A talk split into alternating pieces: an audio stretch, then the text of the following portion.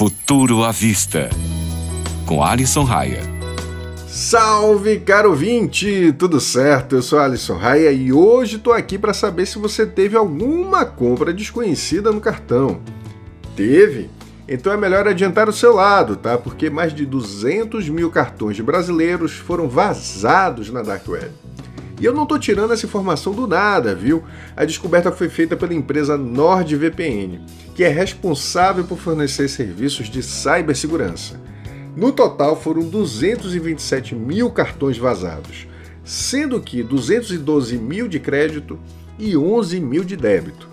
E os criminosos vendem essa quantidade gigantesca de informações por algo em torno de 6 dólares e 50 centavos que numa conversão direta chega a pouco mais de 36 reais. Até agora, informações preliminares apontam que os dados vieram de um banco de dados privado e o ataque foi realizado por força bruta, ou seja, a máquina do hacker faz dezenas de milhares de combinações diferentes até acertar uma delas. A diferença é que o computador faz isso em poucos segundos, enquanto que manualmente isso levaria anos. No mais, o ideal é que você evite inserir dados tão sensíveis em qualquer site e, de preferência, utilize cartões virtuais, daqueles que são gerados no aplicativo do seu banco e só são utilizados uma vez.